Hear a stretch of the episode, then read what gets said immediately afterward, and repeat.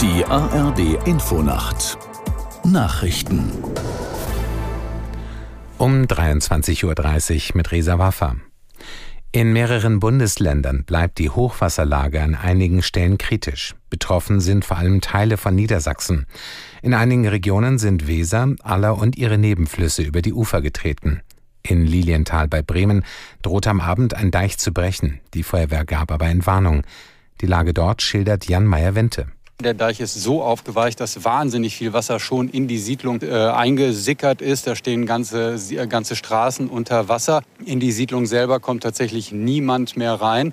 Und äh, man kann natürlich nur hoffen, dass der Regen, der jetzt äh, wieder einsetzen soll, nicht dazu führt, dass der Deich tatsächlich bricht. Denn welche Folgen das hätte, das traut sich zurzeit gar äh, niemand so richtig zu prognostizieren.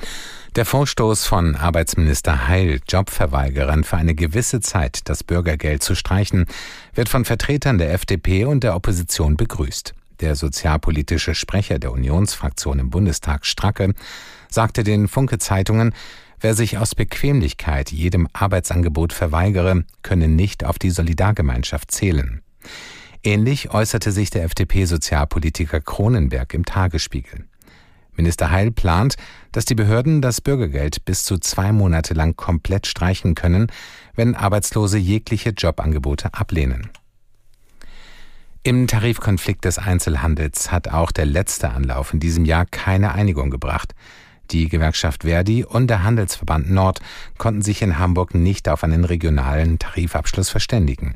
Aus der Nachrichtenredaktion Sven Kuhnen. Der Handelsverband Deutschland HDE spricht von überhöhten Vorstellungen der Gewerkschaft, an denen die Gespräche gescheitert wären. Das bisherige Angebot der Arbeitgeber bedeutet für die Beschäftigten Reallohnverluste, so dagegen die Gewerkschaft. Verdi fordert unter anderem mindestens 2,50 Euro mehr pro Stunde bei einer Laufzeit von einem Jahr. Die Arbeitgeber hatten zuletzt gut 10 Prozent mehr für zwei Jahre angeboten, zusätzlich eine Einmalzahlung. Ein Abschluss in Hamburg hätte auch in den anderen 13 Tarifgebieten als Vorlage dienen können. Die europäische Stahl- und Aluminiumindustrie darf ihre Erzeugnisse vorerst zwei weitere Jahre zu festgelegten Quoten zollfrei in die USA importieren. Präsident Biden verlängerte die bestehende Regelung bis Ende 2025. Damit soll laut Weißem Haus Zeit gewonnen werden, um die zuletzt stockenden Verhandlungen mit der EU über eine Anschlussregelung zu beenden. Das Wetter in Deutschland nachts überwiegend wolkig und immer wieder Schauer möglich. Tiefstwerte 9 bis 1 Grad. Morgen ganz im Süden heiter bis wolkig und meist trocken, sonst immer wieder Schauer mit kurzen Auflockerungen 7 bis 13 Grad. Die weiteren Aussichten am Sonnabend viele Wolken und einzeln Schauer 5 bis 12 Grad. Das waren die Nachrichten.